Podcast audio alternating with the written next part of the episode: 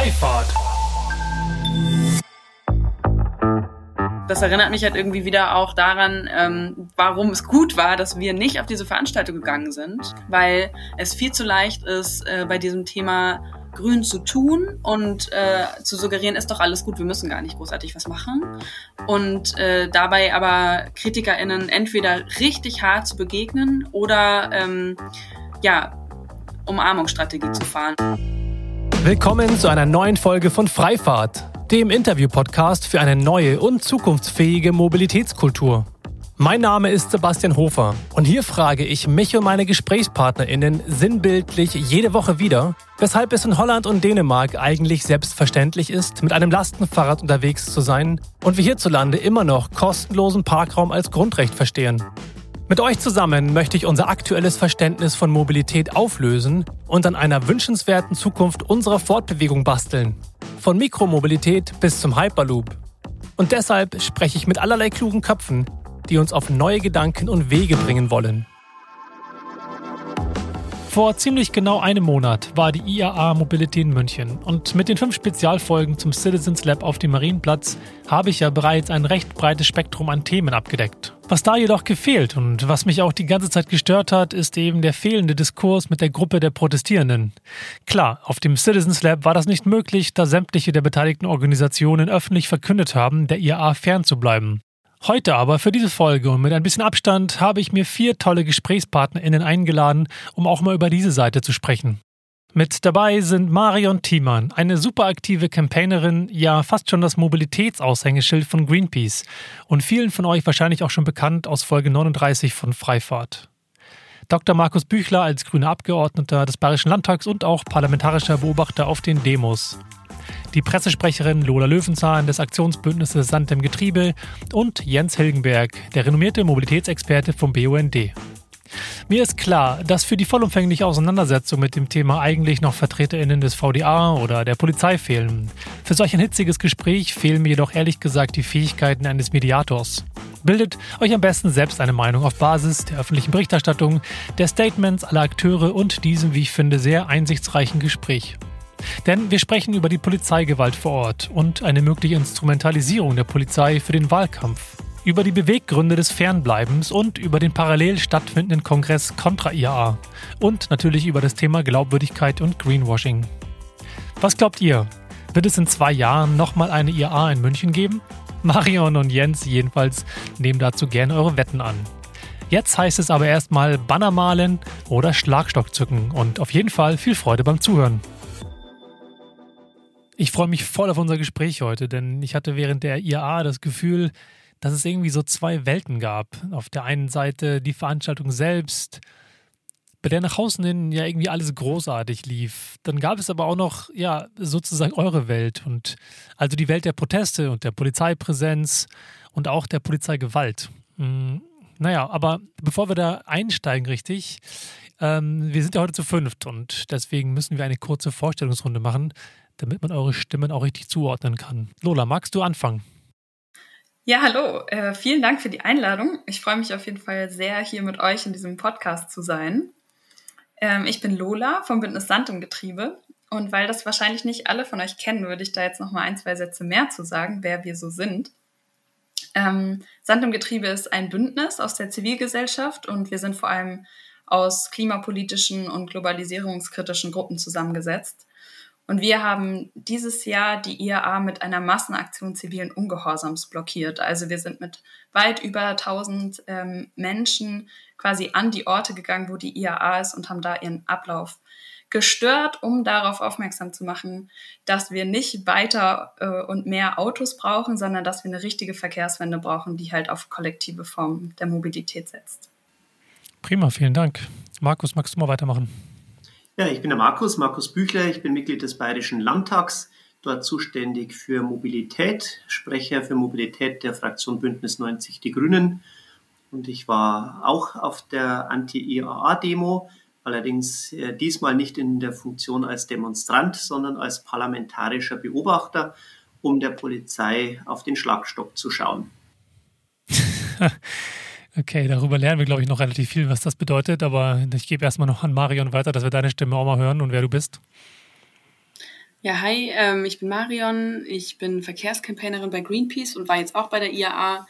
Ähm, fand es total spannend zu sehen, was sich so verändert hat, jetzt im Vergleich zu 2019. Also ähm, viele ähm, Verbände haben ja gemeinsam eine große Demo organisiert, wo Jens wahrscheinlich gleich ja noch mehr zu sagt.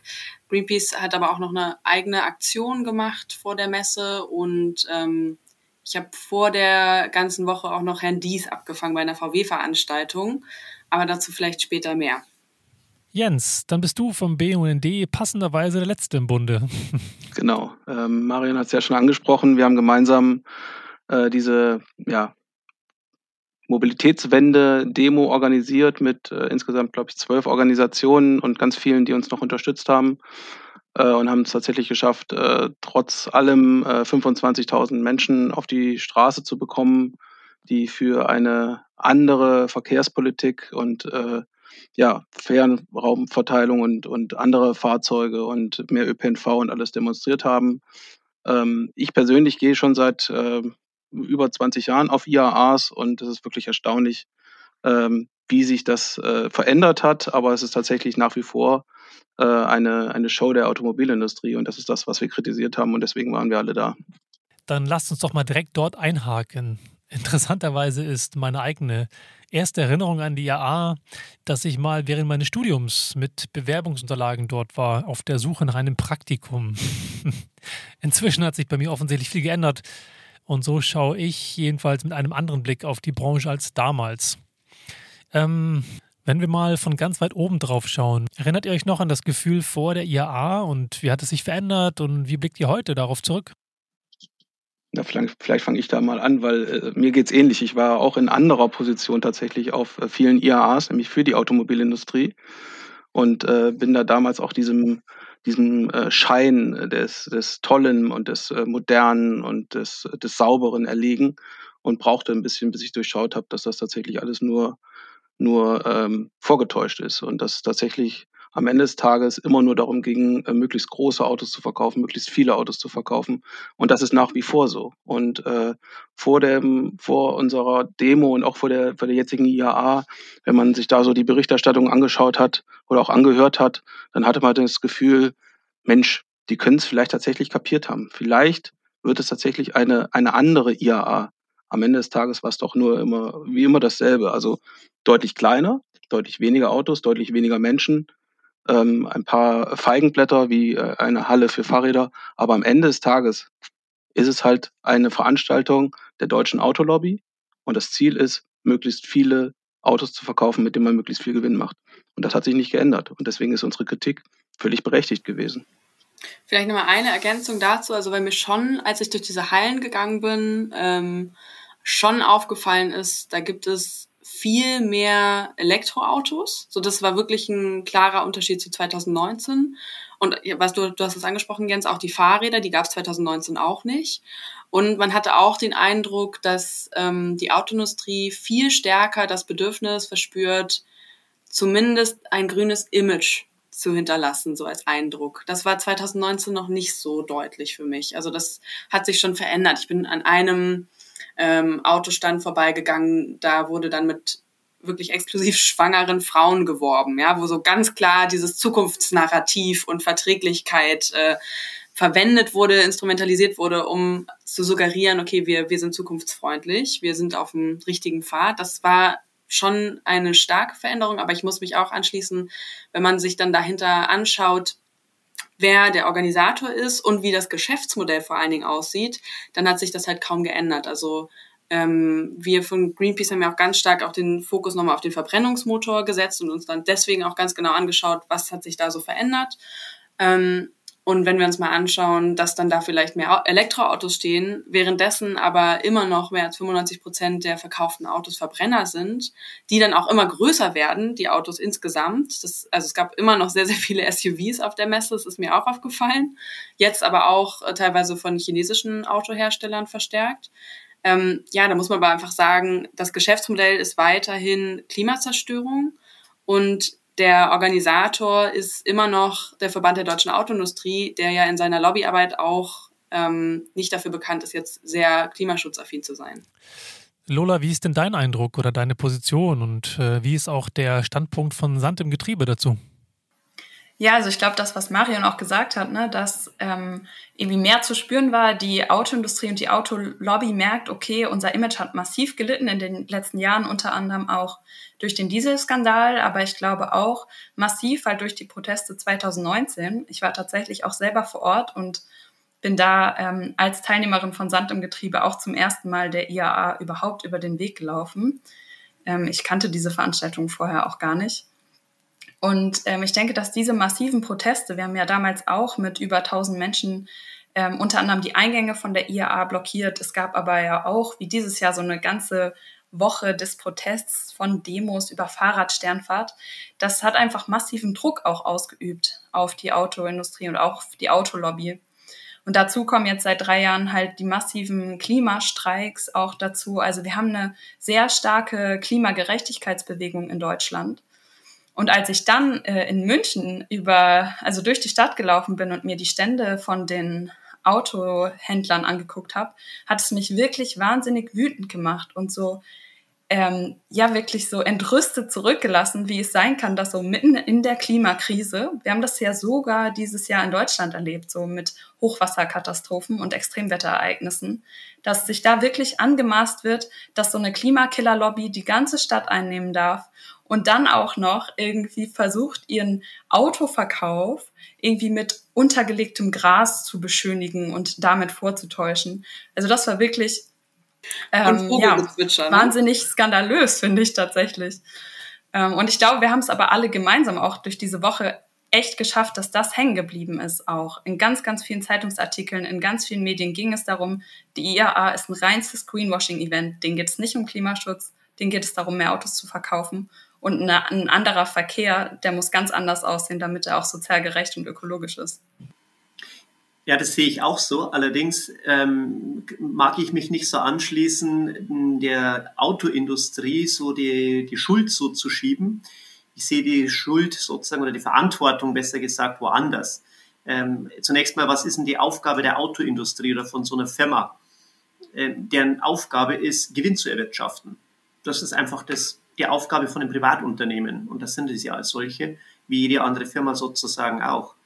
Und natürlich kann sich ein Unternehmen entscheiden, was für Produkte es, es herstellt, wie sie das, äh, die Produkte herstellt und so weiter. Aber zunächst mal ist der Hauptzweck Gewinnerwirtschaftung. Das ist also ein Kapitalismus. Ähm, die spannende Frage, die sich mir stellt, das ist, wie stellt Politik die Rahmenbedingungen, ähm, dass Produktion nachhaltig ist, dass vernünftige Produkte hergestellt werden, äh, wie wird Mobilität organisiert. Das ist eine politische Aufgabe und die Unternehmen nutzen sozusagen den Handlungsspielraum, äh, den Politik zur Verfügung stellt, halt einfach aus, um innerhalb des gesetzten äh, Rahmens legal oder beim Dieselskandal halt auch mal illegal äh, den Spielraum auszunutzen oder zu überschreiten. Ähm, insofern ist äh, in meinen Augen die Verantwortung ähm, weniger bei dem, bei dem Unternehmen zu sehen, ein bisschen schon auch, vor allem da, wenn Regeln verletzt werden natürlich, aber vor allem bei der Politik. Und insofern hat mich bei der IAA weniger die Autoschau interessiert. Ich war auch noch nie auf einer IAA und habe auch nicht vor, da irgendwann mal hinzugehen. Ähm, das interessiert mich eher am Rande. Was mich aber interessiert, ist die Debatte. Und die fand ich diesmal besonders spannend, weil die IAA ja den Move gemacht hat, ähm, vorzugeben oder auch tatsächlich zu meinen, man redet jetzt mit der Gesellschaft, indem man in den öffentlichen Raum rausgeht und mitten in der Stadt sich präsentiert. Und das fand ich zunächst einmal interessant. Ähm, wenn ich da einmal einhaken darf, ich sehe das ein bisschen anders. Bitte also, gerne. Ich sehe definitiv auch die Verantwortung der Politik. Ähm, ich meine, wir sehen alle durch die europäischen politischen Entscheidungen, durch den europäischen Rahmen, was CO2-Emissionen bei der Autoindustrie angeht, verändert sich gerade auch was. Das ist ein ganz starker Faktor. Ohne das wären wir wahrscheinlich noch da, wo wir vor drei Jahren, vier Jahren waren. Ähm, definitiv, und da gibt es aber auch riesigen Bedarf, äh, die Standards zu verbessern. Gerade jetzt, was wir beim Koalitions, bei den Koalitionsverhandlungen sehen, wird super, super spannend, weil ähm, ja, in, 30, in den letzten 30 Jahren ist ja einfach nichts passiert im Autoverkehr und Klimaschutz. Und ähm, deswegen glaube ich, dass meine Hypothese wirkt es dann teilweise auch sehr schnell, so als ob die Autoindustrie schon ganz viel machen würde, weil sie merken, okay, jetzt müssen wir ran. Ähm, und plötzlich denkt man, oh, jetzt verkaufen die ja E-Autos. Wieso? Ähm, warum gibt's denn da überhaupt noch Protest? Ne? Weil passiert doch ganz viel. Aber das muss man alles vor dem dem Hintergrund sehen, dass es eine riesige Herausforderung gibt und seit 30 Jahren nichts passiert ist, außer irgendwie gebremst wurde. Und jetzt macht man halt schnell mal ähm, ja mehr E-Autos, kündigt Daten an und so weiter. Ähm, zu der Verantwortung der Autoindustrie ähm, sehe ich das anders, weil es ja im Mai diesen Jahres ein Urteil zu Shell gab. Ähm, in den Niederlanden, wo mehrere Umweltschutzorganisationen gemeinsam Shell verklagt haben und eben gesagt haben, es gibt bei dem Pariser Klimaschutzabkommen nicht nur die Staaten, die die Verantwortung haben, 1,5 Grad einzuhalten, sondern eben auch die Unternehmen. Deswegen war das so bahnbrechend, dieses Urteil. Und deswegen haben äh, wir gemeinsam mit der Deutschen Umwelthilfe auch angekündigt, die deutsche Autoindustrie zu verklagen, eben weil sie auch eine Verantwortung haben, die Erderhitzung auf 1,5 Grad zu begrenzen.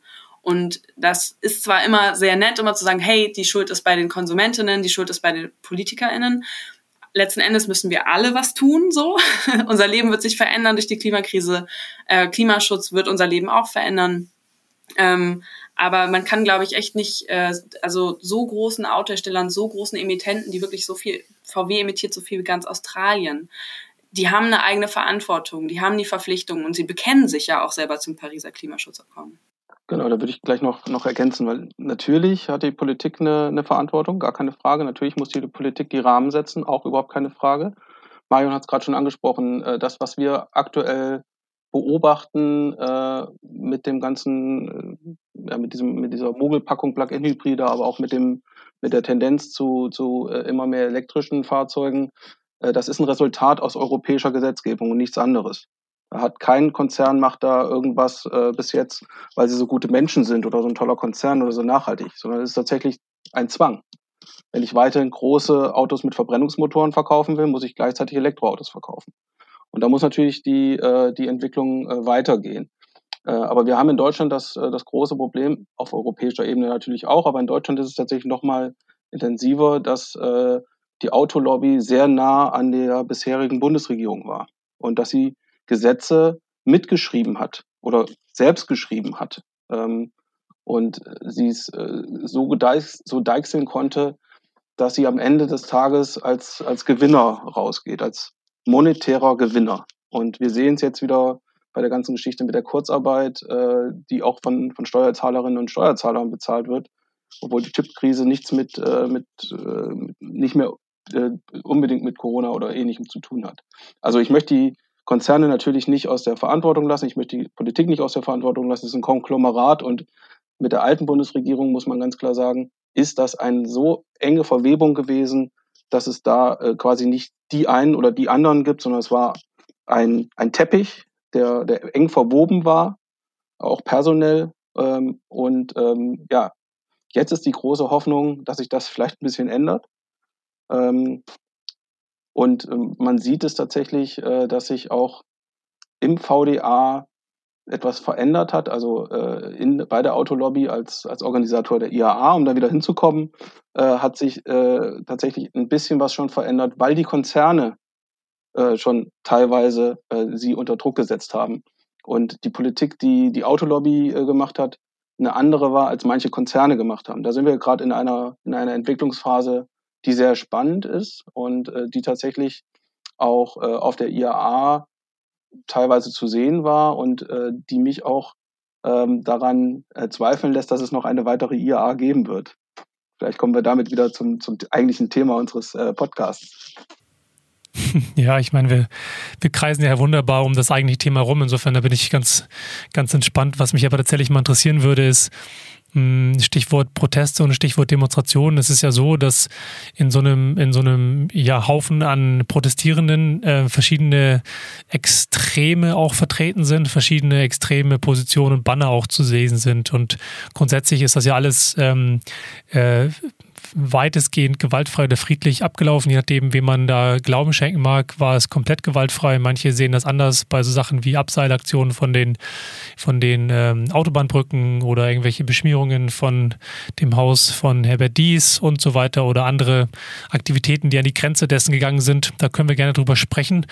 Denn was mich interessieren würde, ist, wenn man sich in so einer Demonstration hinauswagt und protestiert und relativ bold so Sachen sagt wie Autoindustrie enteignen, dann frage ich mich immer, ist das wirkungsvoll? Ist das eine gute Idee? Ist das nicht ein bisschen zu krass vor dem Hintergrund, dass wir ja eine Transformation damit anschieben werden müssen? Auf der einen Seite eine gesellschaftliche Richtung Konsum, Richtung Verständnis von Mobilität, aber natürlich auch eine unternehmerische Transformation, die ja darauf einzahlt, dass ähm, ein großer Wirtschaftssektor unseres Landes mit vielen Menschen, die da arbeiten, ja da auch davon betroffen sind. Denn sowas wie die Autoindustrie zu enteignen und zu behaupten, dass die ja Fahrräder und Bahnen und äh, was auch immer für Produkte bauen könnten, ist kann ja auch als durchaus naiv wahrgenommen werden. Ist das naiv? Ist das notwendig oder ist das einfach nur ja, ähm, wichtig sozusagen, um letztendlich dann irgendwie ein 70 Prozent von dem Ziel zu erreichen. Wie ist da eure Wahrnehmung davon? Ja, also da machst du auf jeden Fall voll viele Themen gerade auf. Ähm, was mir da als erstes in den Kopf gekommen ist, das, was Markus ja gerade eben gesagt hat, ne? dass Konzerne immer danach wirtschaften müssen, dass sie weiter wachsen, dass sie mehr Profit machen. Das ist ja Teil unserer gesellschaftlichen Logik, ne? von dieser kapitalistischen Logik. Und da ist auf jeden Fall unsere Position, dass sich das System verändern muss, weil wir wissen seit 40 Jahren ähm, mehr oder weniger, dass wir äh, jetzt in der Klimakrise sind. Ähm, und dieses zerstörerische Wirtschaftsmodell, was seit Jahrzehnten gefahren wird, was auch verkörpert wird halt durch die Autoindustrie, durch äh, ihre Lügen, jetzt irgendwie E-Mobilität könnte unsere Zukunft retten. Genau das ist halt das Problem, was dazu führt, dass äh, unsere Leben bedroht sind und dass quasi ähm, ja, dass das so gravierend ist, dass wir unser System ändern müssen. Und zwar nicht nur aus Klimagründen, sondern auch aus sozialen Gründen. Und da sagen wir halt als Sand im Getriebe, okay, da hat die Politik und da hat die Industrie ähm, seit Jahrzehnten versagt. Der Verkehrssektor ist immer noch der drittgrößte Verursacher von CO2-Emissionen. Die CO2-Emissionen sind jahrzehntelang nicht gesunken. Und deswegen müssen die Lösungen für diesen gesellschaftlichen Wandel halt aus den sozialen Bewegungen kommen. Die müssen von der Straße kommen.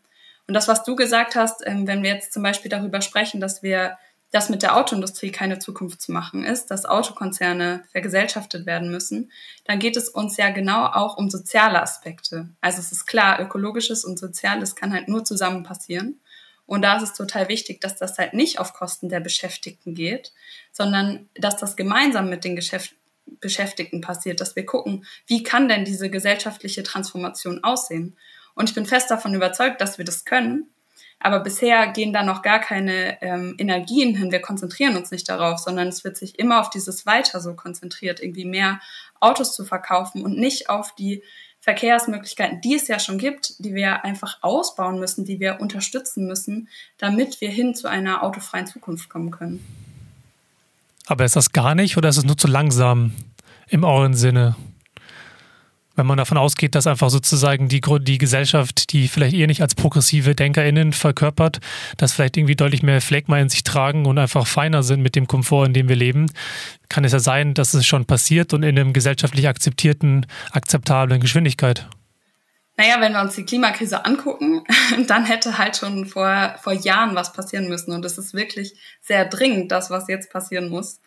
Und ähm, ich glaube, da geht es gar nicht so sehr um vielleicht unsere persönlichen ähm, ja, unsere Gewohnheiten oder irgendwie um so faul sein oder so, sondern die Strukturen im Verkehr sind gerade einfach so darauf ausgelegt, dass es am einfachsten und am günstigsten ist, sich mit dem Auto von A nach B zu bewegen. Ja, Autos machen ja gar nicht mobil, das was immer erzählt wird, sondern sie machen die meisten Menschen eigentlich immobil. Also Leute, die auf dem Land sich kein Auto leisten können oder kein Auto haben, die kommen auch nicht gut von A nach B oder äh, Autos, die halt unsere ganzen Städte verstopfen, die Parkplätze und Wohnraum ähm, belegen. Und deswegen sagen wir halt, okay, es, es gibt doch Busse, es gibt Züge, wir müssen diese Infrastruktur dafür ausbauen, auch besonders auf dem Land. Wir haben ja äh, Fahrradwege, sie müssen nur mehr werden, sie müssen besser werden. Und diese Konzepte gibt es schon und denen müssen wir Priorität vor dem Privatauto einräumen. Genau, und worauf ich hinaus wollte, und dann ist es ja auch nahegelegt, sich mit diesen Verkehrsmitteln zu bewegen. Dann ist es ja auch leichter, dann ist es irgendwie logischer, halt davon, damit nach, von A nach B zu kommen. Also das ähm, zur Vergesellschaft, von der Vergesellschaftung der Autokonzerne halte ich relativ wenig, weil ich bezweifle, dass jetzt äh, Autokonzerne in staatlicher Hand äh, weniger Autos oder vor allem bessere Autos produziert hätten oder sparsamere. Äh, denn wenn ich mir anschaue, wer dann diese, wenn sie jetzt schon seit 30 Jahren in staatlicher Hand wären, nur mal nachgedacht, wer dann da die Führung gehabt hätte äh, wäre, glaube ich, nichts gewonnen. Denn das wären ja die gleichen Ver Verantwortlichkeiten gewesen, die wir eben in, die beim Klimaschutz insgesamt nichts gemacht haben die letzten Jahrzehnte. Da wäre nichts gewonnen. Das ist nur eine, eine Veränderung der Organisationsform. Ähm, was wir aber brauchen, ist eine Veränderung der Politik und der politischen Vorgaben und der politischen Rahmenbedingungen. Was ich mir sehr wünschen würde, das wäre zum Beispiel eine Rückvergesellschaftung der Bahn und eine ähm, Verantwortung der öffentlichen Hand für den öffentlichen Verkehr, der wieder ernst genommen wird. Wir haben in vielen Bundesländern, zum Beispiel in Bayern, ähm, wo ich herkomme, aber auch in vielen anderen Bundesländern den ÖPNV auf dem Land, den du gerade angesprochen hast, Lola, als freiwillige Aufgabe der Kommunen. Naja, wenn die Kommunen freiwillig zuständig sind und auch nur homöopathisch Geld dafür bekommen vom Staat oder vom Bund, ja, dann geht da halt auch nichts vorwärts. Manche können es sich nicht leisten, viele wollen es sich nicht leisten, weil es nicht interessiert in den Mehrheiten in den Kommunalparlamenten. Und ähm, deswegen äh, wäre uns, glaube ich, mehr geholfen als jetzt mit einer Vergesellschaftung der Konzerne, wäre uns mehr geholfen, wenn sich äh, der, der, der Staat, die öffentliche Hand, Bund, Länder, Kommunen bekennen und Verantwortung übernehmen für eine Organisation von anderen Mobilitätsformen, von Alternativen zum Auto, dass wir dem äh, Ziel, das du beschrieben hast, Lola, näher kommen, nämlich dass die Leute in Stadt und Land eine Wahlmöglichkeit haben und nicht, wie es heute oft ist, zum Autogefahren gezwungen sind, weil sie sonst ihren alltäglichen Dinge nicht organisieren können. Lass uns doch mal eingehen auf das Thema der, des Diskurses, auch ähm, welcher vor der Veranstaltung stattgefunden hat. Und äh, da schaue ich natürlich explizit Richtung Jens. Ähm, es gab ja nach meiner Recherche und nach meiner Kenntnis Vorgespräche zwischen den verschiedenen Organisationen, die ja nachher sich zusammengetan haben und gesagt haben, unter dem Hashtag ähm, Ausstieg und auch Contra IAA eben nicht teilzunehmen, sondern eine Gegenveranstaltung zu machen und eben diese Proteste mit zu organisieren. Ähm, was mich total interessieren würde, ist zu hören, wie diese Vorgespräche stattgefunden haben, wieso letztendlich entschlossen worden ist zu sagen, wir bleiben der Veranstaltung fern und wieso dieser Diskurs tatsächlich ja dann letztendlich abgebrochen worden ist und wahrscheinlich auch während der Veranstaltung nicht weiter aufgenommen worden ist, oder? Na, wenn man es genau nimmt, äh, gab es dieses Jahr gar keinen wirklichen ähm, Diskurs. Ehrlicherweise muss man sagen, dass es dieses Jahr gar nicht solche, solche intensive Angebote gab, wie es 2019 noch war zwischen, ähm, zwischen VDA als äh, Organisator der IAA und uns als Umweltverbände. Äh, sie haben die lokalen Gruppen eingeladen, vorab sich äh, vor Ort das Ganze anzuschauen und auch das Konzept mal durchzusprechen. Aber ähm, wir haben 2019 ein Format gehabt, äh, wo wir in den direkten Austausch mit dem VDA im Vorfeld gegangen sind und ähm, haben auch damals festgestellt, dass uns das ähm, sehr beschäftigt hat und ähm, haben im Vorfeld dann besprochen, dass wir uns nicht mehr äh, von denen so äh, beschäftigen lassen, sondern dass wir uns auf unser Ding konzentrieren. Und unser Ding ist äh, eine äh, Großdemo für eine andere Verkehrspolitik und äh, für eine Mobilitätswende zu organisieren. Und äh, das war tatsächlich unsere, unsere Maßgabe. Und darauf haben wir uns konzentriert. Äh, der Vorteil war tatsächlich, dass wir ja 2019 äh, alle schon äh, vertrauensvoll miteinander zusammengearbeitet haben und uns auch persönlich alle schon kannten. Deswegen war es für uns dieses Mal einfacher, ähm, da wirklich dann auch zu den Forderungen zu kommen und, und zu schauen, wo wir wirklich alle gemeinsam hinwollen. dass wir als, als BUND, aber auch die anderen Umweltverbände und beteiligten Organisationen ähm, nicht auf der äh, IAA als solche auftreten oder auch nicht auf äh, Veranstaltungen im Rahmen der IAA, war uns relativ schnell klar, weil wir nicht als äh, Feigenblatt dienen wollten einer Automobilindustrie, die tatsächlich noch nicht viel dazugelernt hat. Und äh, das hatten wir vorher besprochen. Wir haben gesagt, so, wir geben nicht unseren Namen dafür her, dass da Greenwashing betrieben wird. Und äh, das haben wir alle gemeinsam im Vorfeld besprochen und das haben auch, äh, soweit ich weiß, alle durchgezogen. Wir hatten ja auch als äh, Verbände in einer anderen Konstellation einen eigenen Kongress, einen Verkehrswende-Kongress, Mobilitätswende-Kongress, den wir äh, dann als echte Alternative zur IAA äh, aufgestellt haben mit echten ähm, Rednerinnen und Rednern, die äh, abseits der äh, eingetretenen Pfade der Autolobby tatsächlich auch sich die Mobilität von morgen anschauen. Das ist tatsächlich unser Ansatz. Also nicht das Auto zu verbessern und das System Auto zu verbessern, sondern ein anderes System einzuführen. Also ein System, wo ähm, die Mobilität vom Menschen ausgedacht wird. und nicht vom Auto aus. Und äh, das System kann man nicht verändern, wenn man auf einer Veranstaltung ist, die äh, die Lobby dieses Systems veranstaltet. So. Und da muss man ganz klar sagen, ähm, ja, man, man geht nicht dahin. Man, wir haben gesagt, die, die IAA ist kein Ort, wo man über eine echte Mobilitätswende reden kann. Das ist einfach unser, unsere Maßgabe gewesen. Ja, also das ist total nachvollziehbar und gleichzeitig regt sich bei mir die Frage, ob eben ähm, im Rahmen des bestehenden Systems mit der entsprechenden Wirkmacht und Größe und Relevanz die, der Effekt ich weiß gar nicht, es ist schwierig zu bewerten, ob der schneller stattfinden würde, ob er irgendwie für die Gesamtgesellschaft konformer stattfinden würde oder ob es tatsächlich genau richtig ist, zu sagen, wir machen unser eigenes Ding separat davon. Wir starten sozusagen die ähm, und zeigen die Alternativwelt auf und halten diesen Druck aus, solange bis sich das, bis das passiert, was wir aus klimapolitischen oder aus Umweltschutzgründen heraus schaffen müssen. Ich finde das tatsächlich auch gar nicht so einfach wir sind ja in anderen Formaten, wir sind ja in, ich bin ja auch äh, zum Beispiel in der nationalen Plattform Zukunft der Mobilität, das ist der von, von der Bundesregierung eingesetztes Beratergremium, mhm. äh, wo wir tatsächlich ja im, im, direkten Austausch mit VDA, mit BDI, mit Mineralölwirtschaftsverband und allen anderen Akteuren in der Mobilität tatsächlich uns ähm, über Jahre auseinandergesetzt haben. Gemeinsam Papiere gegeneinander ausgehandelt haben und sowas. Es ist ja nicht so, dass wir nicht mit dem VDA sprechen wollen würden und es auch nicht tun, sondern wir, wir sprechen ja mit denen. Und wir haben sie oft genug gehört und deswegen wissen wir ja, wie sie sind. Und deswegen haben wir gesagt, so, wir können jederzeit miteinander sprechen, aber nicht auf eurer Veranstaltung und nicht als, äh, ja, als grünes Deckmäntelchen. Hm. Jetzt gab es ja auf der Veranstaltung, wie wir schon gesprochen haben, verschiedene Proteste. Was super wäre, mal eine kleine Zusammenfassung zu hören von euch, was alles stattgefunden hat und wie die jeweiligen ja, Veranstaltungen, die jeweiligen Proteste abgelaufen sind. Einfach um hier so eine Zusammenfassung zu bekommen. Vorgehen? Chronologisch ist super. Machen wir chronologisch. Okay, dann fange ich mal an, weil Sonntag vor dem Wochenende der Demos war quasi der, der Auftakt der IAA. Gab es ein äh, Filmevent von VW, wo auch Herr Dies da war und wo äh, Greenpeace-Aktivistinnen mit einem Banner hingegangen sind, ähm, mit so einem ölverschmierten VW-Logo.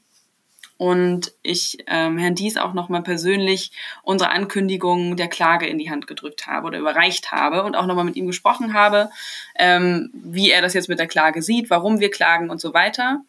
Ähm, und ich glaube, dann am Dienstag ähm, war Merkels Gang über die IAA, wo sie sich quasi die neuen Autos mhm. hat äh, zeigen lassen. Und da haben draußen junge Greenpeace-Aktivistinnen auch in einen See, der vor der Messe war, sich reingestellt mit Schildern ähm, zur Klimakrise und der Verantwortung der Autoindustrie. Und ich glaube, danach sind wir schon bei dir, Lola, oder?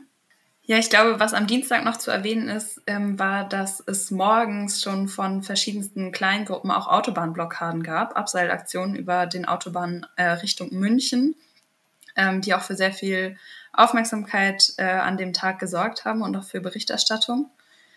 Und genau, unsere Aktion als Bündnis Sand im Getriebe ähm, zusammen, also wir waren tatsächlich ein Zusammenschluss ähm, aus verschiedenen Bündnissen, auch noch mit No Future for IAA und ums Ganze, haben wir dann am Freitag in so einer Massenaktion zivilen Ungehorsams halt die IAA blockiert. Wer sich das nicht so ganz vorstellen kann, ähm, vielleicht kennt ihr so Bilder von Ende Gelände, so ganz viele Menschen, die so weiße Maleranzüge anhaben und dann in gesammelten Gruppen halt losgehen an die Orte der Zerstörung oder in diesem Fall halt der äh, Imagekampagne für Naturzerstörung.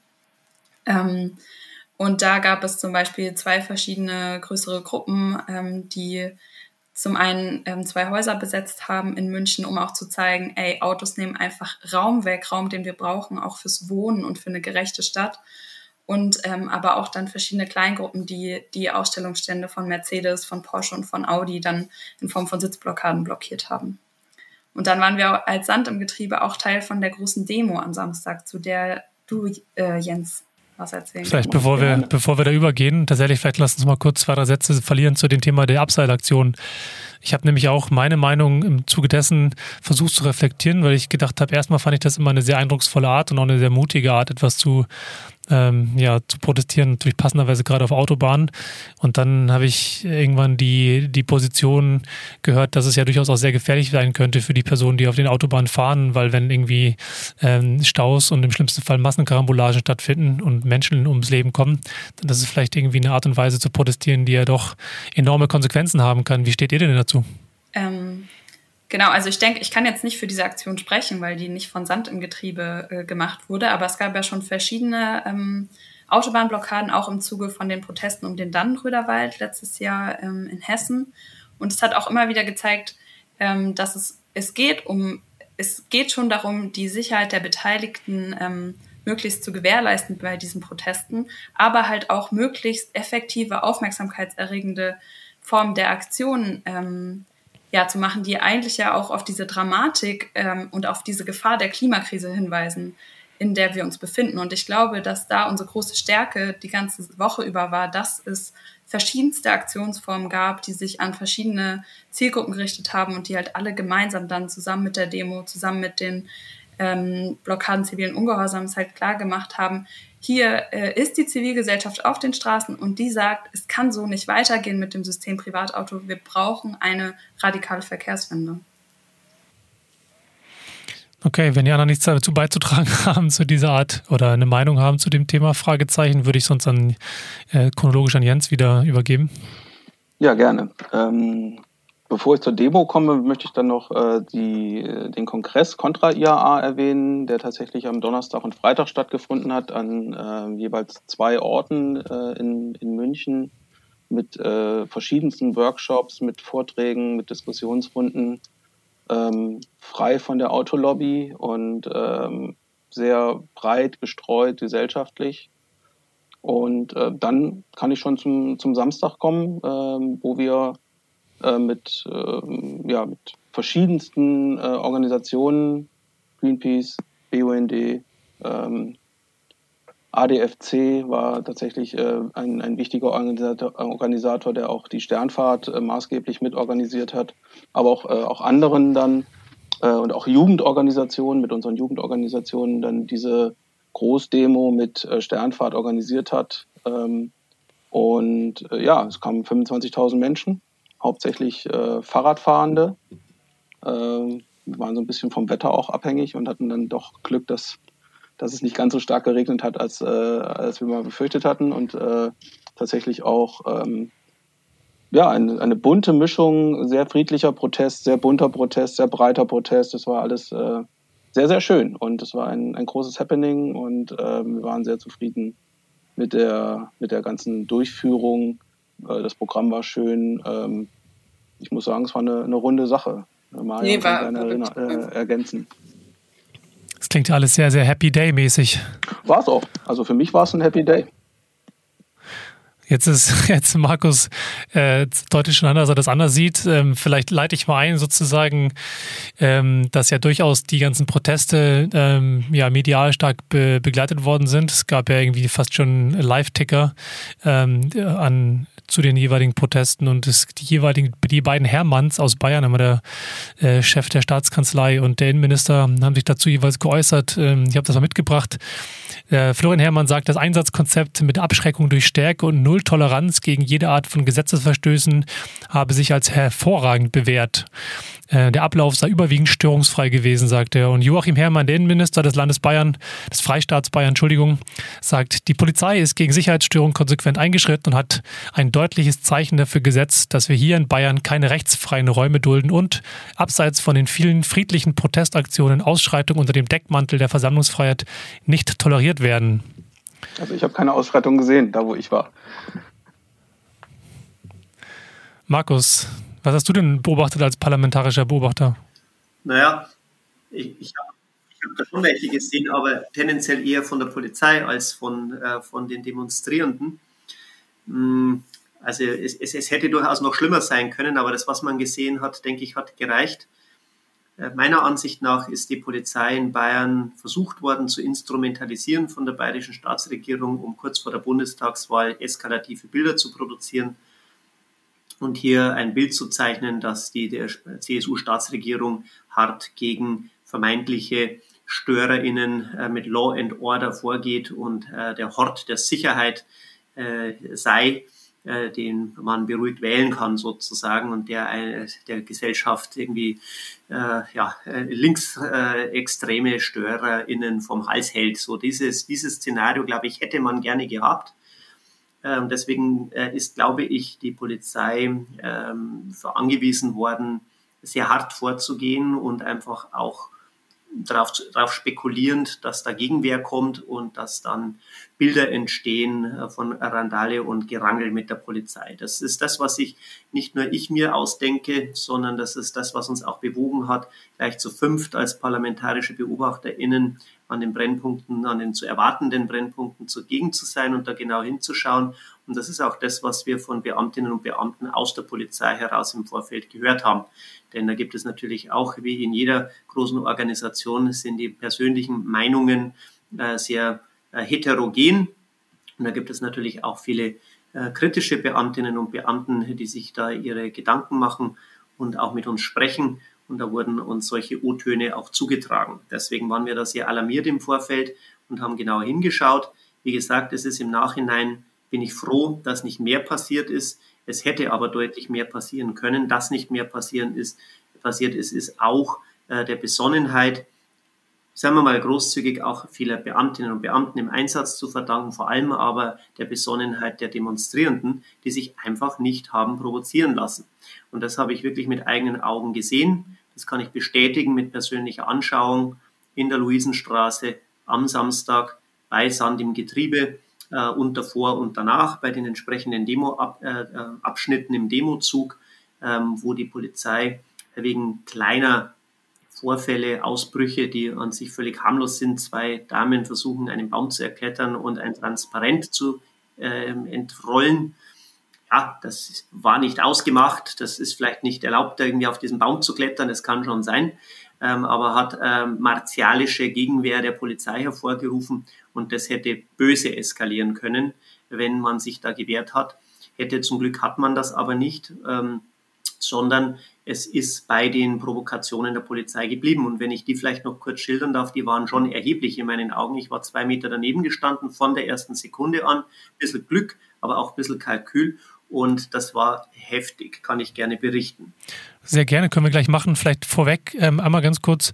Ähm, selbiger Florian Herrmann kritisiert die Tatsache, dass ihr als parlamentarische BeobachterInnen vor Ort wart und sagt, das ist eine Art ähm, ja, Kritik und eine Art Vertrauensmist, also Misstrauensvotum quasi in Richtung der Polizei, ähm, dass man die darauf hinweist, wie sie ihre Arbeit zu machen haben. Vielleicht erklär doch mal ganz kurz in ein, zwei Sätzen, was die Rolle eines parlamentarischen Beobachters ist. Ja, das, äh, am liebsten würde ich es dem Florian Herrmann selber erklären. Ich bin mir nicht ganz sicher, ob es nicht der Joachim Herrmann war, aber egal, äh, man kann, es schadet beiden nicht, es zu verstehen. Äh, das ist unsere gute Pflicht als Legislative, als Abgeordnete, egal ob auf Bundes- oder auf Länderebene, der Exekutive, der Regierung auf die Finger zu schauen. Und in dem Fall eben als Exekutivorgan der Polizei, um zu schauen, was die da machen. Genauso ist es unsere Aufgabe in Behörden und Amtsstuben, theoretisch, wenn irgendwie Fragen oder Unklarheiten auftauchen, zu schauen, was macht die Exekutive, was macht staatliches Handeln da? Ist da alles in Ordnung oder gibt es da irgendwelche äh, juristischen Probleme? Und das, dafür sind wir unter anderem auch da. Äh, bei Demonstrationen ist es vielleicht nicht alltäglich, dass man da hingeht, aber das kommt immer wieder mal vor, ähm, dass man da ähm, vor Ort ist und genau schaut, was passiert. Und wir haben dort auch äh, Einflussmöglichkeiten. Wir sind vorher registriert bei der Einsatzleitung, bei der Polizei, beim Innenministerium, also damit auch bei der Regierung. Und äh, haben ja auch unseren Dienstausweis. Wir haben entsprechende Westen, auf denen parlamentarische Beobachtung draufsteht. Und das wusste allerdings offensichtlich, sei es einer dieser Hermanns nicht, denn sie hat uns ja auch als selbsternannte parlamentarische Beobachter bezeichnet, was äh, ein seltsames Licht wirft auf die vermeintliche Law and Order Partei und vielleicht noch ein bisschen Nachhilbedarf in Law and Order. Okay. In Order. Vielen Dank. Dann würde ich mal sagen, Jens und Lola, ihr wolltet gerne dazu äh, Stellung nehmen. Genau, ich würde tatsächlich ähm, vor diesem Hintergrund auch äh, diese Aussage Happy Day nochmal erklären. Also es war auf dem Veranstaltungsgelände ein relativ äh, Happy Day. Also es war, ja. ich war ja nicht überall und ähm, die, die Polizeipräsenz war tatsächlich äh, während der ganzen Tage, also ich bin am Donnerstag gekommen und war bis Sonntag da, äh, war massiv. Also äh, man wurde schon äh, aus dem Zug heraus äh, von, äh, von ja, Uniformierten ähm, mit, äh, mit, mit schutzsicheren Westen und Helmen und, äh, und, und Masken auf, äh, auf dem Bahnsteig empfangen. Ich musste durch ein Spalier von bestimmt 50 Beamtinnen und Beamten gehen, um überhaupt äh, in die Bahnhofshalle zu kommen. Äh, es war tatsächlich, äh, es hat, also die, die Stadt hat mich nicht, nicht empfangen, sondern die Stadt hat mich äh, quasi äh, in Empfang genommen und, und gleich weitergeleitet. Also es war kein, es war nicht schön, nach, nach München zu kommen. Sonst ist es schön, nach München zu kommen. Es war diesmal definitiv nicht. Und es war, äh, man hatte die ganze Zeit ein, ein, ein ungutes Gefühl. Und wenn man schaut, was auch äh, abseits äh, der, ähm, ja, des Demozuges im Vorfeld passiert ist, dass Menschen festgenommen wurden, weil sie Sprühkreide dabei hatten, dass äh, Verfahren ange, äh, angestoßen wurden, weil Menschen Aufkleber geklebt haben. Das ist einfach eine völlige, äh, eine völlige Überreaktion. Ähm, und, äh, und deswegen ähm, ist der Happy Day natürlich irgendwie in, in, in Anführungsstriche zu setzen. Äh, wir als Veranstalter der Großdemo und der, der Veranstaltung waren mit dem Verlauf auf dem Veranstaltungsgelände sehr zufrieden. Natürlich muss man da dann die Vorfälle, äh, die äh, unterwegs passiert sind und vor allem die auch in den Tagen rund um die Großdemo passiert sind, äh, nochmal ganz anders bewerten. Das ist klar, das wollte ich nur nochmal in Relation setzen.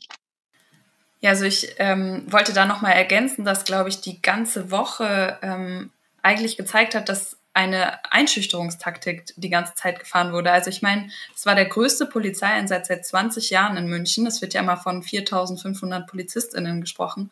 Und das ist wirklich Wahnsinn, finde ich, ähm, in Anbetracht von legitimen zivilgesellschaftlichen Protesten, die da eine Woche lang auch auf die Straße gebracht wurden. Und das zeigt halt schon, dass an dem Punkt ähm, der, der Staat und die Autoindustrie ja ganz klar äh, zusammengearbeitet haben, beziehungsweise dass da einfach diese Interessen des immer mehr und immer weiter Autos verkaufen aufs Übelste verteidigt wurde.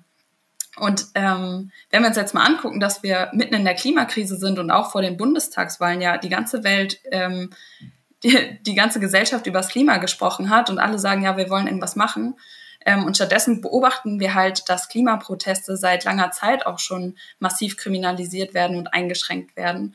Und äh, genau, dass halt nichts fürs Klima gemacht wird, sondern stattdessen diese Proteste kriminalisiert werden. Und das finde ich schon ähm, ja tatsächlich sehr, sehr skandalös und beunruhigend. Ähm, genau, und das haben ja auch die anderen schon geschildert, was es da für, für Vorfälle gab, ja, auch von PressevertreterInnen, die teilweise in Gewahrsam genommen wurde, wo Pressefreiheit verletzt wurde, äh, um eine, ein, ein zerstörerisches, ein klimazerstörerisches ähm, Verkehrssystem zu beschützen. Und da muss man auch klar sagen, ne, muss man auch klar sagen, es war ein Event einer, äh, eines Verbandes, ne, der Verband der deutschen Automobilindustrie. Es war nichts staatliches, äh, es war äh, im Vorfeld keine, keine, es war nicht, es war keine Gewalt zu erwarten. Also 2019 in Frankfurt lief es, lief es absolut friedlich ab, mit zivilem Ungehorsam, ja, aber gewaltfrei weitgehend und äh, so ähnlich war es äh, natürlich für München auch wieder zu erwarten. Also es gab keinerlei, zumindest meines Wissens nicht, keinerlei äh, Aussagen von, von äh, die darauf äh, irgendwie schließen lassen, dass, dass man mit 4.500 Polizistinnen und Polizisten vor Ort aktiv sein muss. Und trotzdem äh, wurden, wurden diese, äh, wurde diese, diese massive Polizeipräsenz dann, dann aufgefahren für, zum Schutz einer privaten Veranstaltung. Es ist ja schon schlimm genug, dass, äh, dass die Stadt München äh, die, die öffentlichen Plätze äh, an diese äh, Veranstalter abgegeben hat. Aber dann auch noch mit solchem massiven Polizeiaufgebot dann da reinzugehen, das Einzige, wo ich, wo ich sonst weiß, wo so viele Menschen äh, in Uniform äh, auf Staatskosten äh, zum Einsatz kommen, ist beim Fußball. Das äh, kritisiere ich aber auch immer. Also das war schon, das war schon enorm. Ja, Interessant, dass du das sagst, ja. Das habe ich mir auch gedacht. Ich finde das auch tatsächlich sehr seltsam, genau wie so eine Veranstaltung so dermaßen geschützt werden muss, wenn sie doch eigentlich ein Thema thematisiert, welches positiv für alle äh, besetzt werden muss in der Zukunft, um eben gesellschaftlichen Konsens zu bekommen für etwas, was irgendwie ja, Naturschutz mit sich bringt, ähm, in, als, als einer der wichtigsten Industrien in dem Zusammenhang. Aber Marion, du wolltest auch noch was sagen, glaube ich, und dann Markus. Ja, vielleicht noch mal eine Situation, die das Ganze ziemlich gut ähm, zusammenfasst. Ähm, es gab ja auch äh, mehrere Vorfälle auf dem Messegelände, unter anderem von dem Bremer Verkehrsreferenten, ich glaube Michael Glotz-Richter hieß der, der quasi ähm, äh, ja Referent der Umweltsenatorin in Bremen ist und eingeladen war, um auf einer Podiumsdiskussion zu sprechen und der aber beim Reingehen festgehalten wurde. Die Polizei hat sich um ihn herumgestellt, hat Fluchtwege versperrt und er konnte quasi nicht äh, seine Rolle als Redner ähm, wahrnehmen, weil er festgehalten wurde. Und der Grund war, ähm, angeblich, dass er ein Positionspapier mit hatte, was ziemlich kritisch SUVs gegenüber ähm, war. Und das war also der Grund. Und ich finde, das ist, spricht halt Bände auch über den Umgang mit KritikerInnen und über den ach so offenen Dialog. Denn wenn wir uns mal zurück an 2019 erinnern, ähm, es gibt ja einen Grund, warum die IAA nicht mehr in Frankfurt ist. Einmal die großen Proteste, aber eben auch, dass der damalige Oberbürgermeister eine ziemlich autokritische Rede halten wollte auf der Messe und dann halt ausgeladen wurde. Zumindest wurde erst, glaube ich, versucht, das Ganze zu zensieren und das hat er sich halt nicht gefallen gelassen, äh, gefallen lassen. Und das erinnert mich halt irgendwie wieder auch daran, ähm, warum es gut war, dass wir nicht auf diese Veranstaltung gegangen sind, ähm, weil es viel zu leicht ist, äh, bei diesem Thema grün zu tun und äh, zu suggerieren, ist doch alles gut, wir müssen gar nicht großartig was machen. Und äh, dabei aber KritikerInnen entweder richtig hart zu begegnen oder ähm, ja, Umarmungsstrategie zu fahren. Und ich will auch nochmal sagen, so, es ist halt sehr leicht, Protest zu kriminalisieren und darüber dann die ganze Zeit zu reden, äh, obwohl wir diverse Menschen auf den Straßen gesehen haben, junge Menschen, die sonst vielleicht bei Freitagen streiken, ähm, die dieses Mal sich hingesetzt haben, um die IAA zu blockieren. Wir haben Familien unglaublich viele Familien auf der Demo gesehen, die einfach Spaß hatten beim gemeinsamen sicher Fahrradfahren, ähm, da wo man eben geschützt ist, weil man jetzt nicht alleine auf der Straße fährt und von einem LKW überfahren werden kann, sondern wirklich extrem viele Familien mit Kindern. Und ähm, die haben ja alle einen Punkt. Aber das ist halt viel zu leicht, äh, politisch äh, vor dem Schreckengespenst Protest zu warnen und äh, dann eine Einschüchterungsstrategie zu fahren, als sich wirklich mit den wirklich inhaltlich relevanten Punkten auseinanderzusetzen, dass sich diese Industrie ändern muss, dass sich vor allen Dingen auch die, das Verhältnis, also die Beziehung zwischen Politik und Industrie maßgeblich ändern muss. Also diese Unverhältnismäßigkeit des Einsatzes möchte ich auch nochmal herausstellen. Also ich bin selber begeisterter Fußballfan von unserem Münchner Arbeiterinnenverein TSV 1860 München e.V., um da gleich mal ein bisschen Werbung zu machen in der Runde. Seid ihr ähm, und bin viel im Stadion aber so einen äh, so martialischen und so großen Einsatz habe ich noch nie erlebt im Fußball. Das ist Homöopathie, was im Fußball am Polizeieinsatz läuft im Vergleich zu dem, was bei der IAA die ganze Woche über hinweg gelaufen ist. Ähm, und auch mit hochgerüsteten Polizeieinheiten ähm, in so Hunderten, äh, wenn nicht Tausenden. Das war wirklich Wahnsinn. Und das dafür, dass eine überschaubare äh, Anzahl von Leuten an, dem, an den Einzelaktionen teilgenommen hat, völlig überzogen. Ich würde mir wünschen, dass bei Nazi-Aufmärschen mal ordentlich Polizei äh, anwesend ist, um äh, hier entsprechend äh, für, für die tatsächlich für die Ordnung zu sorgen. Äh, da ist man wesentlich zurückhaltender, als wenn hier ähm, wie es Marion gerade geschildert hat, für Familien auf den Straßen radeln und äh, für den, für den äh, und, und die Zivilgesellschaft den Klimaschutz demonstriert. Und wir werden deswegen auch im Bayerischen Landtag äh, da ein, noch ein Nachspiel haben. Wir haben insgesamt sieben parlamentarische Anfragen gestellt, also nicht sieben Fragen, sondern sieben Fragenkataloge sozusagen zu den unterschiedlichen Vorfällen, wo wir genau aufgeklärt haben wollen, was da alles passiert ist, angefangen von der Polizei- und Einsatzstrategie und Taktik, ähm, was da dahinter gesteckt ist, bis hin zu den genauen Personalzahlen, zu den Kosten des Ganzen, ähm, auch zu dem Staatsempfang, der ja gleichzeitig noch gelaufen ist, zusammen äh, mit der Industrie ohne jetzt kritische Geister einzuladen, äh, was das gekostet hat, was da gemacht wurde, welche Zielgruppe, welche Intention, was da erreicht worden ist und vor allem eben aber auch zu den Polizeieinsätzen und den Vorfällen. Also ich äh, will nicht, dass wir das einfach zur Tagesordnung übergehen, wenn von am Dienstag angefangen eine Person vom Baum heruntergerissen wurde von der Polizei beim Klettern und mit dem Hinterkopf auf den Boden aufgeschlagen ist völlig unverhältnismäßig. Ich will nicht hinnehmen, dass ein Kessel gebildet wurde in der Luisenstraße, was ich eben gesehen habe. Die Leute zusammengepfercht worden sind, Körper an Körper gepresst während Corona. Da konnte ich dann als Beobachter immerhin erwirken, dass der wieder aufgelöst wird, der Kessel. Ja, vielleicht hätten sie es auch so gemacht, aber ich habe es zumindest gemeldet und daraufhin ist es dann passiert. Und ich will nicht hinnehmen, dass Leute gehindert wurden, das Camp zu verlassen. Die wurden ja auch da de facto schon mehr oder weniger eingekesselt. Das war am Freitag in der Früh eine unerträgliche Situation. Äh, oder dass eben der Mitarbeiter der Bremer Senatorin äh, festgehalten wurde, Sprühkreide als Waffe äh, offensichtlich verstanden wurde und, und, und, und. Das ist absolut inakzeptabel in einer Demokratie. Das sind Vorfälle, wie wir sie sonst in anderen Staaten zu Recht kritisieren. Und das werden wir parlamentarisch mit Anfragen und Debatten aufarbeiten, hoffentlich. Das sind deutliche Worte. Das sind deutliche Worte. Dann lass uns doch mal nochmal drüber sprechen, ein paar Minuten mit Blick zum Ende des Podcasts, wie jetzt die Stimmung im Anschluss ist, sowohl in München, ähm, auf den Straßen, ähm, vielleicht in der Politik, als auch in euren Organisationen im, Na im, ja, im Nachgang der IAA. Es schreit alles nach einer Wette, ob es in zwei Jahren noch eine IAA geben wird. Jens, du hattest es vorhin angesprochen. Jetzt nur noch die Frage, was der Einsatz ist. Aber Jens, du bist der Meinung, dass es keine IAA gibt, obwohl wir ja äh, in München noch drüber geredet hatten, die einen Vertrag auf zwei Jahre haben, ne? Also die müssten den Vertrag auflösen. Genau, das ist tatsächlich die Frage, was äh, läuft da an Konventionalstrafe. Aber ich glaube, äh, wo ich sicher sein oder wo wir relativ sicher sein können, sie wird nicht nochmal so aussehen wie dieses Mal. Also ich glaube nicht, dass sie nochmal in der Innenstadt sein wird in dem Maße. Äh, es sei denn, ähm, man will, und das ist die, äh, die Situation in zwei Jahren, kurz vor der Landtagswahl tatsächlich dann nochmal so, ein, äh, so eine Show abziehen mit äh, Polizeipräsenz und, äh, und äh, starken Durchgreifen. Dann könnte es durchaus sein, dass es nochmal stattfindet. Ich glaube, die großen Autokonzerne zwei der drei Deutschen haben nicht mehr so richtig Bock drauf. Äh, BMW nehme ich mal aus. Ich glaube, die würden sich äh, weiterhin sehr gerne in ihrer eigenen Stadt präsentieren. Ähm, die anderen zwei, glaube ich, äh, machen das nur noch, weil sie es quasi machen müssen.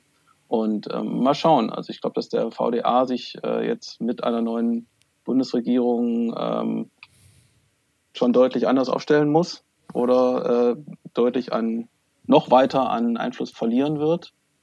Also wenn man sich anschaut, äh, wie sie die letzten Jahre an Einfluss verloren haben, das wird sich weiter, weiter führen, das wird, äh, wird weiter so sein. Also es wird sich verstärken noch. Und deswegen. Aber zumindest wurde ja. Deswegen, äh, also vielleicht in zwei Jahren noch, in vier Jahren garantiert nicht mehr. In zwei Jahren bin ich mir aber nicht so ganz sicher. Ähm, Marian sucht dir einen Wetteinsatz aus, wir machen das. Zumindest wurde schon im Nachgang direkt im Rathaus besprochen, dass er die Art und Weise, ähm, zumindest die Platzvergabe und die Art der Präsentation auf jeden Fall etwas ist, was sie zumindest dann in zwei Jahren ja anders kuratieren wollen und limitieren wollen. Ähm, dann hat vielleicht irgendwie Daimler fehlinvestiert in das Fundament, das sie da gebaut haben für den Stand und müssen sie was Neues überlegen, aber das ist sicherlich verkraftbar. Nur ein Satz dazu. Inzwischen war Kommunalwahl in Bayern und seitdem haben sich die Mehrheitsverhältnisse im Münchner Stadtrat geändert.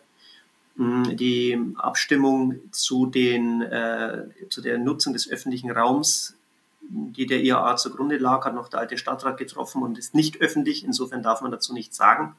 Aber ich kann so rumwenden. Die neue Mehrheit im Münchner Stadtrat würde ganz bestimmt nicht den öffentlichen Raum einfach so zur Verfügung stellen. Auf der anderen Seite war ja genau die Verfügungstellung des öffentlichen Raums ja eigentlich ein gutes Konzept ähm, im Sinne des, der Möglichkeit, über das Thema halt nicht nur an einem Ort zu sprechen, wo man ein Messeticket bezahlen muss für viele hundert Euro oder am Wochenende, gut, da war es äh, bezahlbarer, ähm, sondern eben tatsächlich dahin zu gehen, wo Mobilität eine Rolle spielt.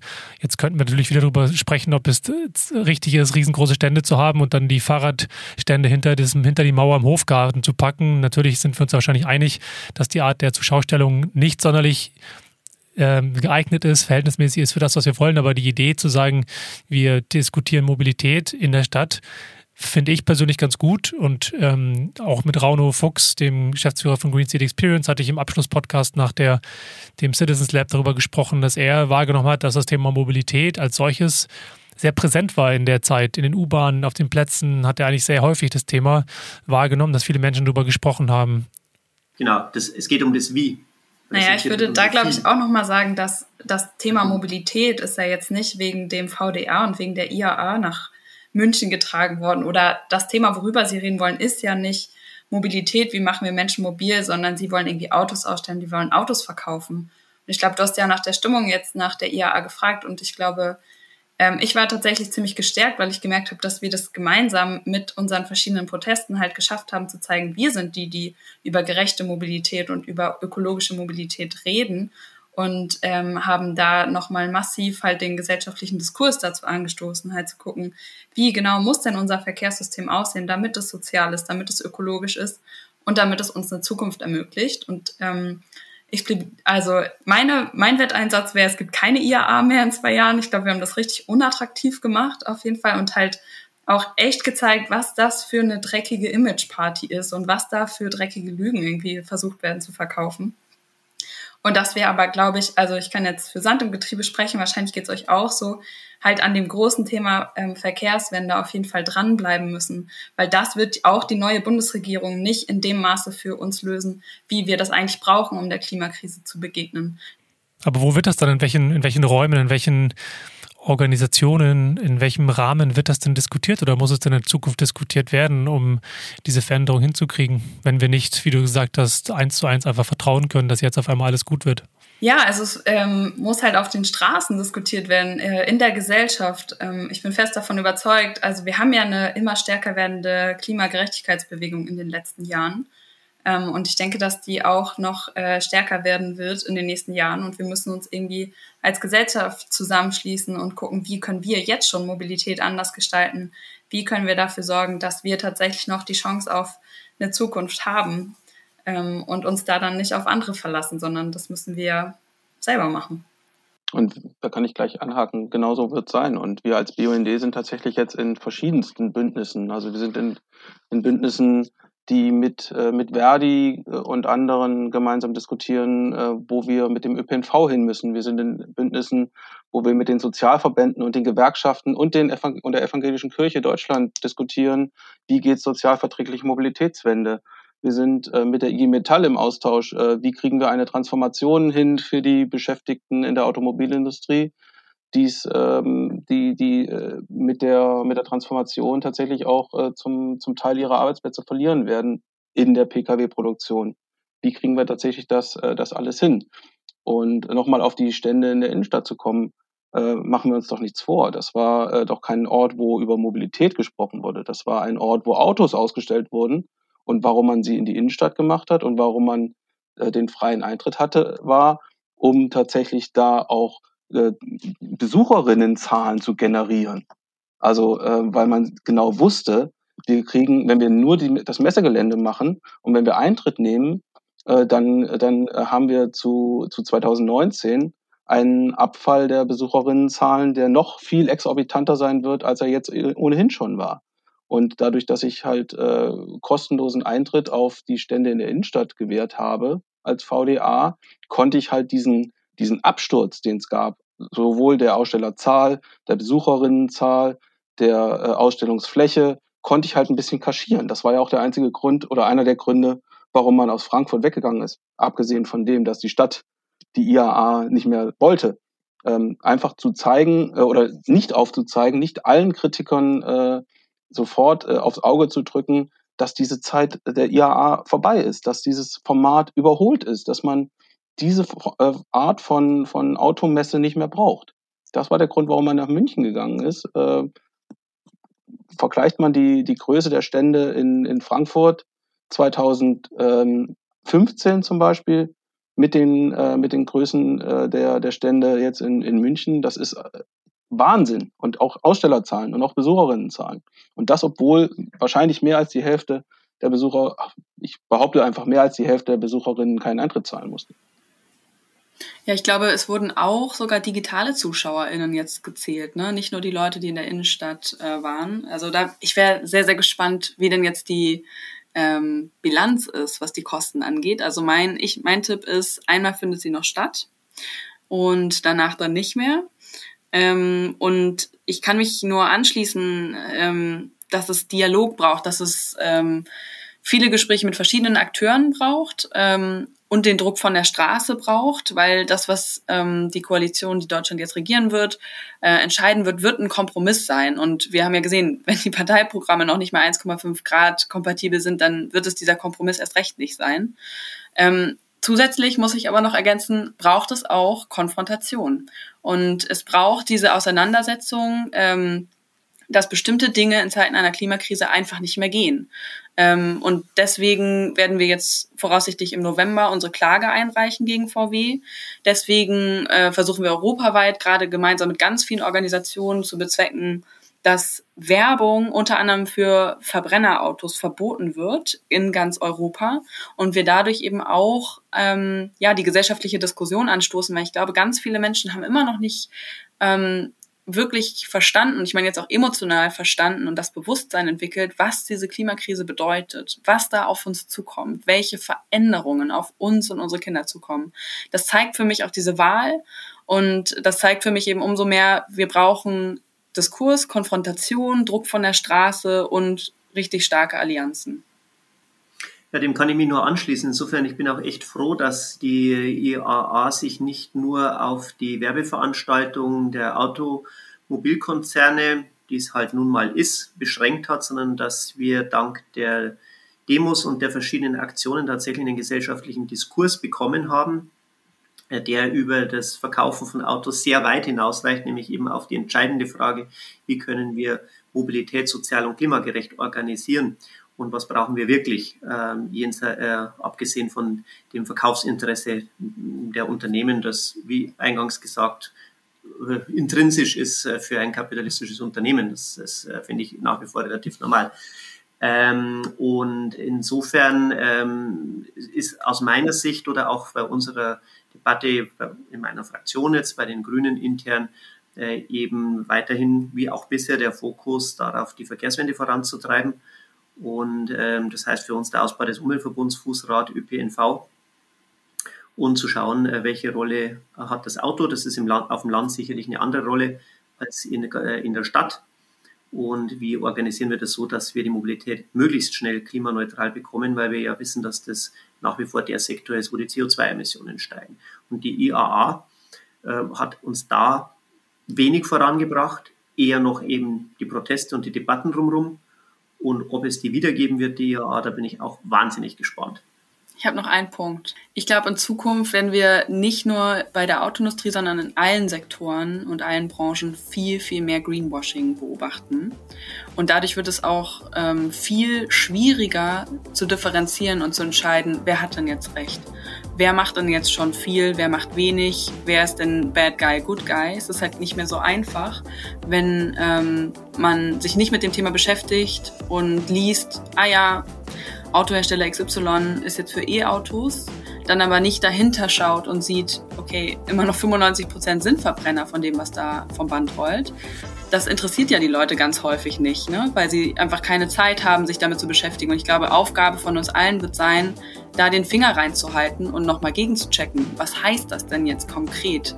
Und die Währung ist nun mal das, was hinten rauskommt beim Auspuff. Und das, was wir ähm, schaffen als Mobilitätsangebot für Alternativen äh, fürs Auto. Und ich glaube, das ist ganz, ganz wichtig, weil die Grenzen verschwimmen werden. Dann habt ihr das Fazit des Ganzen und die Abschlussworte sozusagen ohne Einladung jetzt schon selber gemacht. Ähm, ich danke euch vielmals für diese schöne Runde, für die offenen Worte, für die Einblicke in das, was ihr erlebt habt, in eure Statements, in die Zukunfts, ja, in die, die Blicke in die Zukunft, das Ganze konstruktiv und positiv zu framen und äh, schön, dass wir sprechen konnten. Vielen Dank dir. Hat Spaß gemacht. Sehr gerne. Genau, vielen Dank. Ja, vielen Dank für die Einladung.